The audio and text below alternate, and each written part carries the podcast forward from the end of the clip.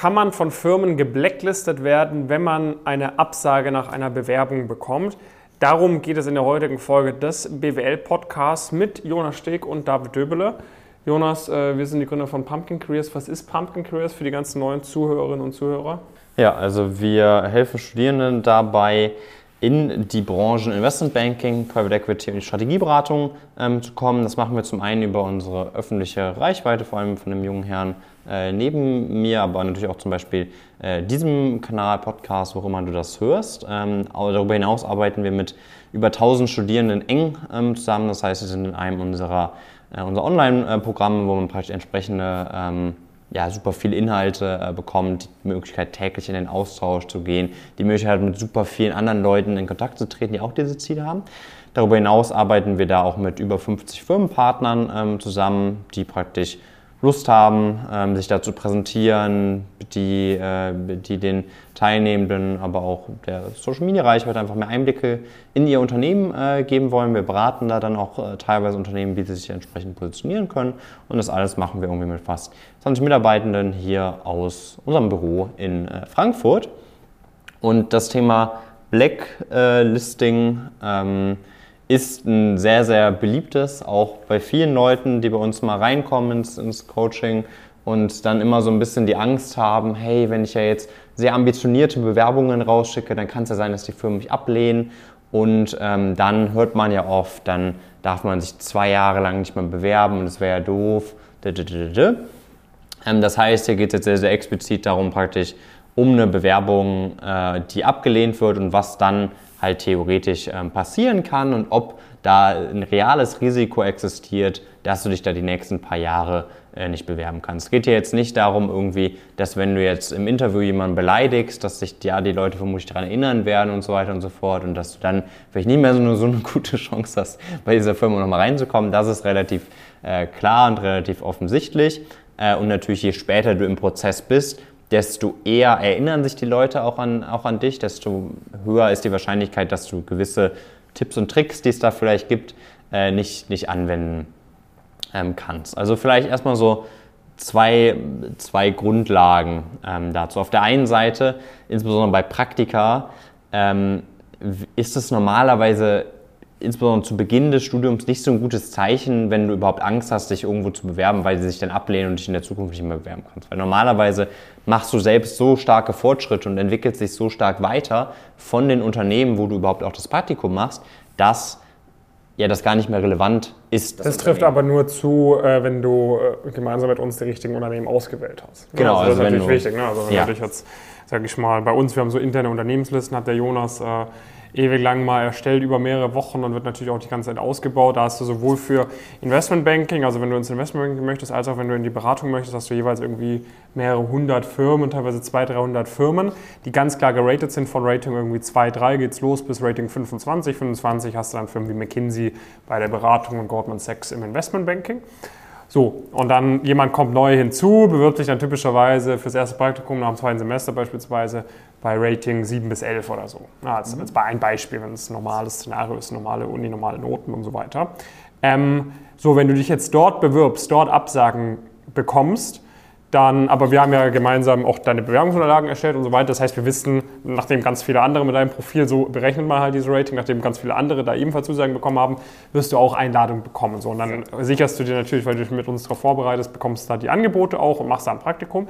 Dann bewirbst du dich in der nächsten Bewerbungsphase nicht nochmal bei den Firmen mit Rating 11 bis 7, dann bewirbst du dich als nächstes Rating 12 bis 16 oder so, je nachdem. Ne? Auch da, das berechnen wir dann in Ruhe, gucken, wie gut ist dein Profil. Je nachdem, wie gut das Profil ist, ist der nächste Rating-Sprung. Das heißt, bei den Firmen 11 bis 7 bewirbst du dich eh nie wieder. Wenn du jetzt allerdings davon keinen Plan hast, das vermutlich der Fall sein, wenn du nicht dabei bist im Coaching, weil das einfach unmöglich ist, ne? das von außen klar abzuschätzen. Wir wussten das im Studium auch nicht. Wenn du irgendwelche random Leute fragst, die bei Bankenberatung arbeiten, die wissen das auch nicht, weil so intensiv hat das halt niemand gemacht außer uns. Ja. Ähm, dann kann es halt sein, du bewirbst dich, obwohl du dich eigentlich auf Rating 11 bis 7 Firmen bewerben solltest, bewirbst du dich auch bei ein paar Rating 15 Firmen. Das wären dann durchaus Firmen, wo man sich dann in der nächsten Bewerbungsphase nochmal bewerben würde. Ne? Also ja, deshalb genau. habe ich da nochmal also, diesen Einwurf gemacht. Das stimmt, ja, sehr, sehr guter Punkt. Also praktisch in der idealen Welt ist das sowieso was, was dich gerade zu Studienbeginn nicht interessieren sollte. Klar, wenn du dich jetzt natürlich beim Top-Player bewirbst, hinten raus, da erstmal Absage bekommst, dann ist es natürlich dann für die nächste Runde aller Wahrscheinlichkeit nach auch nochmal relevant, wobei du dann typischerweise auch eine Zusage bei einem anderen Unternehmen auf einem vergleichbaren Level häufig äh, bekommen würdest.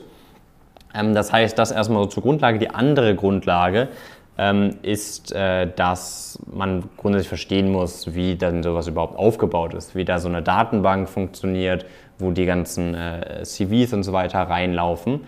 Ähm, weil, und da merkt man dann sehr, sehr oft den mangelnden Informatik-Background diverser BWLer. Äh, das ist ja jetzt keine Magic, nach der das passiert oder sowas, sondern es gibt praktisch klare Logiken. Also wenn du dich da bewirbst, dann wird das entsprechend in der Datenbank hinterlegt und diese Datenbank braucht praktisch irgendeine in der Informatik sagt man typischerweise Unique Identifier. Das heißt, die muss in der Lage sein, die Sachen, die neu von dir hinzukommen und so weiter, klar zuzuordnen. Das heißt, dein Name zum Beispiel ist normalerweise kein Unique Identifier, weil es gibt theoretisch, und das kommt ja auch häufiger vor, Leute, die den gleichen Vor- und Nachnamen haben. Äh, das in Kombination mit dem Geburtsdatum ist dann meistens schon ein bisschen besser, reicht aber oft auch nicht aus, insbesondere wenn man sich gewisse Namen anschaut, wo irgendwie zwei, ein Standardvornamen mit einem Standardnachnamen kombiniert wird. Auch da gibt es eine gewisse Wahrscheinlichkeit, dass die Leute sogar am gleichen Tag Geburtstag haben. Und das heißt, das Einzige, was oft übrig bleibt und das Einzige, was logisch ist in dem Kontext normalerweise, ist entweder eine ganz krasse Kombination von verschiedenen Faktoren, vielleicht dann noch den Geburtsort, blablablub. Das ist aber dann normalerweise ein bisschen viel und der einzige wirklich Unique Identifier normalerweise ist dann die E-Mail-Adresse. Ja, das weil heißt, nicht jeder gibt ja auch Geburtsdatum und Geburtsort auf dem Lebenslauf an. Genau, und das heißt, die E-Mail-Adresse, so es gibt nur einmal jede E-Mail-Adresse, hat ja jeder schon mal gemerkt, wenn er sich ein neues E-Mail-Konto eröffnet. So man kann gewisse E-Mail-Adressen nicht benutzen, weil die bereits vergeben, vergeben sind. Das heißt, die einfache Lösung normalerweise, wenn man dann praktisch einmal rausgeworfen ist und es theoretisch diese Möglichkeit gäbe von den Firmen, dass sie sagen, hey, wir blockieren diesen Account praktisch für die nächsten sechs Monate nochmal, was halt durchaus legitim äh, ist und Firmen sagen dir halt erstmal, hey, schau erstmal, dass du dich noch ein bisschen weiterentwickelst und dann kannst du dich nochmal melden und dafür setzen wir jetzt den Zeitraum von sechs Monaten an, weil in sechs Monaten kannst du das realistischerweise schaffen. Oft geht das ja dann doch auch ein bisschen schneller, man kann schneller eine Zusage bekommen. Es macht natürlich auch keinen Sinn, sich einfach mit dem gleichen Profil nochmal zu bewerben, sonst sollte sich schon ein bisschen was verbessert haben. Das heißt, die einfachste Lösung typischerweise ist einfach eine andere E-Mail-Adresse äh, zu benutzen, weil dann die Zuordnung nicht mehr erfolgt und man wirkt praktisch der Datenbank gegenüber wie eine neue Bewerbung. So. Die andere Möglichkeit, ist dann so ein bisschen so eine deutsche Kartoffelmöglichkeit, äh, ist halt, dass man in Deutschland aufgrund DSGVO und so weiter äh, Bewerberdaten sowieso äh, nicht sonderlich lange speichern kann, auf der einen Seite. Und auf der anderen Seite, wenn man praktisch als Person hingeht und sagt, dass die gelöscht werden äh, sollen, dann müssen die halt gelöscht werden. Das heißt, es gibt real, wenn man das ein bisschen spielt, eigentlich gar keine Möglichkeit, eine Person als Person auf der Backlist äh, nachhaltig festzuhalten. Äh, sondern die einzige Möglichkeit, die halt dann übrig bleibt, ist, dass die Person, dass man so einen negativen Eindruck hinterlässt, dass die Person sich einfach an einen erinnert. Genau, also ich sage immer, wenn ich gefragt werde, wird man geblacklistet, sage ich immer, wenn du alles richtig machst, nein. So. Es ja. gibt de facto keine Blacklist, es gibt, äh, wird's, äh, also vielleicht wird es Firmen geben, die das so intern machen, aber das wird dann nicht äh, von, äh, von Legal äh, abgesegnet worden sein, äh, ja. dass halt irgendwie irgendwelche CVs irgendwo gespeichert werden, die schickt man sich dann rum, weil die so schlecht sind oder so. Ich mag nicht zu behaupten, dass es nicht passiert, aber theoretisch darf das nicht passieren. Ähm, und äh, wenn du halt alles richtig machst bei einer Bewerbung dass äh, die Firma sich an gewisse Guidelines hält und so weiter, dann ist es halt auch so, wenn du eine Absage bekommst, aber ne, wir haben irgendwie gemeinsam deinen Lebenslauf erstellt, dein Anschreiben erstellt, das passt alles, aber die Firma sagt halt, aus Kriterium XY passt es nicht. Dann empfehlen wir eigentlich den Leuten im Coaching eigentlich auch immer bei der Firma anzurufen, nicht nachzufragen, hey, ähm, ich hatte mich ja, ja beworben. Wenn es ein gewisses Level äh, ist. Ab ne? einem gewissen Level, ja, am Anfang jetzt noch nicht, aber ab einem gewissen Level auch mal nachzufragen, hey, ich hätte eigentlich so mich eingeschätzt, dass es, dass es reichen könnte. Ich hatte auch schon mal ein paar andere Leute vielleicht gesehen, die mit einem ähnlichen Profil Interviews hatten. Woran hat es denn bei mir gelegen? Was kann ich vielleicht über das nächste halbe Jahr verbessern, sodass, ich, sodass wir uns dann nochmal unterhalten können? Ne? Wenn man mit so einem Mindset irgendwie da rangeht, sich mit der Firma austauscht, dann bekommt man meistens auch ein Feedback. Und dann ist es halt auch wirklich so, dass die halt sagen, ja, guck mal, uns fehlen halt hier noch ein paar Kurse in der Uni, das wollen wir haben. Oder uns fehlt halt nochmal ein Praktikum in einem, in einem Beratungsumfeld, wenn du bisher nur Startup-Erfahrung gemacht hast oder so. Das wollen wir halt einfach haben. Dann weißt du, okay, vielen Dank, dann bist du mit denen nochmal in Kontakt, dann machst du halt dein, das Praktikum und wenn du dann Wenn wir dann immer noch sagen, okay, vom Rating her macht es immer noch Sinn, sich bei der Firma zu bewerben, dann kann man sich nochmal bewerben. Dann ist es eigentlich kein Problem. Also das ist ja. eigentlich so die Herangehensweise, wenn du alles richtig machst, ist kein Problem. Wenn du natürlich so negativ aufgefallen bist irgendwo im Prozess, da selbst nachdem man alles von dir gelöscht hat, es nicht aus dem Gedächtnis rausgelöscht worden ist, dass du irgendwie komisch bist, dann ist es natürlich so. Ne? Aber dann äh, hast du wahrscheinlich andere Probleme ähm, ja. außer dieser Blacklist. Genau, also es ist halt einfach, also wir merken, dass sehr, sehr viele Leute identifizieren sich damit sehr, sehr stark und überschätzen ihre eigene Bedeutung auch für die jeweilige Firma brutal. Also du hast, also ich habe, wir haben ja auch kurz vorher nochmal drüber gesprochen, ähm, so wir bekommen alleine irgendwie fünf bis zehn Bewerbungen an einem typischen Tag. Also wir sind ein relativ kleines Unternehmen, haben jetzt auch nicht so viele Stellen ausgeschrieben, aber du kannst ja mal überschlagen, wie viel so eine Beratung, die irgendwie 50 bis teilweise sogar 500 Mal so viele äh, Mitarbeitende hat äh, wie wir, wie viele Bewerbungen da an einem Tag rumkommen und die Wahrscheinlichkeit, dass sich irgendjemand an dein CV orientiert, wo die Person ungefähr zwei Minuten mit äh, verbracht hat, wenn überhaupt, die ist halt super gering. Das heißt, der, das Grundproblem ist meiner Meinung nach mal viel mehr, sehr, viel, mehr, mehr, viel mehr das. Also du bist längst nicht so wichtig, wie du glaubst, dass du, äh, dass du bist, äh, leider in diesem, in diesem Kontext. Und du bist in diesem Kontext einfach nur eine von Tausenden, vielleicht sogar Zehntausenden Bewerbungen, die man einfach durcharbeiten muss. Und da wird keine Person sich auch nur mehrere Minuten danach überhaupt noch an dich erinnern aller Wahrscheinlichkeit nach, weil diese Person dann irgendwie teilweise hunderte von Bewerbungen sich an einem Tag anschaut, aber mal mindestens irgendwie in Richtung der, der 100 und die einfach sagt ja, nein, ja, nein und so weiter und so fort. Und da ist einfach keinerlei Connection da. Das heißt, das ist aber eigentlich auch eine Chance, weil ähm, so sich da selbst auch nicht ganz so, so wichtig zu nehmen. Das gleiche gilt auch dann für Absagen oder sowas in dem Prozess. Das kriegen wir auch immer wieder mit, dass Leute das total überschätzen, weil das für sie so eine große Sache ist, ähm, äh, dass sie das jetzt absagen, dass die Firma das auch jetzt krass juckt.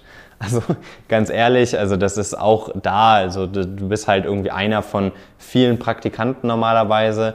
Insbesondere wenn du früh genug absagst, dann hat die Also wenn du ein Offer hast, aber ein anderes annehmen möchtest. Ja, genau. Und dann hat die Person, hat das Unternehmen gar kein Problem, äh, diese Stelle neu zu besetzen. So, du bist nicht so wichtig, du bist jetzt kein elementarer Bestandteil, du bist jetzt nicht ein Partner oder sowas, wo die Firma sich aufregt, äh, dass, dass man Qualität gehen lässt, sondern du bist ein Prakti. So mehr, nicht mehr und nicht, nicht weniger. Und das ist gleichzeitig immer eine, eine Chance auch dadurch, indem man das realisiert, weil man kann dann noch viel mehr das irgendwie auch als Lernerfahrung mitnehmen und so weiter. Aber wirklich ganz, ganz wichtig, so äh, viele müssen dem Bereich da auch mal radikal ihr Ego irgendwie mal ein bisschen zurückschrauben. Und dann normalerweise erkennt man auch sehr, sehr schnell, dass da jetzt auch niemand Lust hat, äh, sich jetzt ewig viel damit auseinanderzusetzen, ob du jetzt da, ob man jetzt deine Bewerbung blockieren kann. So, also das ist einfach keine, das, das ist einfach vollkommene Zeitverschwendung, so bei, bei den Hunderten von Bewerbungen, die man dann Tausenden, Zehntausenden von Bewerbungen, die man dann bekommt. Genau, also Learning für dich, nimm dich selbst nicht zu, äh, zu wichtig, äh, hab äh, nicht zu viel Angst davor, dass äh, man da überall im ganzen Büro Bilder von deinem Lebenslauf aushängen wird, wenn du mal eine Absage bekommen hast. Äh, das wird wahrscheinlich nicht der Fall sein, die werden dich schneller vergessen haben, als du weißt. Und äh, ja, na, trotzdem natürlich die richtigen Unternehmen auswählen für die Bewerbung, mit den richtigen Unterlagen bewerben, dann ist das eh keine Thematik. Aber wenn du vielleicht mal ein bisschen zu hoch gepokert hast, dann ist das kein Problem. Man kann sich dann auch nochmal ein halbes oder dreiviertel Jahr später nochmals bewerben und das ja. können wir wirklich aus unserem Erfahrungsschatz sagen. Auch bei Firmen, wo auf der Website vielleicht im FAQ steht, wenn man eine Absage bekommen hat, darf man sich erst in zwei Jahren bewerben kann man sich auch früher erfolgreich nochmals bewerben. Genau. Ähm, natürlich kannst du dich dazu entscheiden, einfach äh, immer brav genau das zu machen, was in den Stellenausschreibungen steht, dich erst dann zu bewerben, wenn dir die Stellenausschreibung sagt, du darfst dich dort bewerben. Wenn da im FAQ steht, du kannst dich erst nach zwei Jahren wieder bewerben, dann bewirbst dich erst nach zwei Jahren wieder. Oder du machst halt äh, so wie es tausend, über tausend andere Leute auch machen bei uns im Coaching-Programm und machst halt einfach ein bisschen effizienter und schneller. Wenn du das machen möchtest, schneller und effizienter, dann bewirb dich gerne bei uns auf eine Teilnahme. Einfach auf pumpkincareers.com gehen. Findest du unten in der Videobeschreibung verlinkt. Kurz Termin ausmalen, dann können wir uns mal austauschen, können mal gucken, ob das vom Zeitraum passt, von den Zielen passt. Erklären dir auch ein bisschen, was das kosten würde, ähm, sodass du einfach ein bisschen eine bessere Einschätzung hast. Wenn das grundsätzlich bei dir passen würde, dann finden wir einen Termin für ein Beratungsgespräch, unsere Status Quo-Analyse, wo wir wirklich mal mit dir über die nächsten zwei, drei, vier Semester alles mal durchskizzieren, was wir machen würden in deiner Situation, wie wir dich auch dabei unterstützen würden, wie da das Coaching genau funktioniert, was du davon alles mitnehmen kannst. Und dann kannst du dich am Ende des Tages entscheiden, ob das für dich eine smarte Entscheidung ist, dabei zu sein oder nicht. Und ähm, ja, würde mich freuen, wenn es klappt. Und dann sehen wir uns in der nächsten Folge. Bis dahin viele Grüße aus Frankfurt von Jonas und David. Ciao, ciao.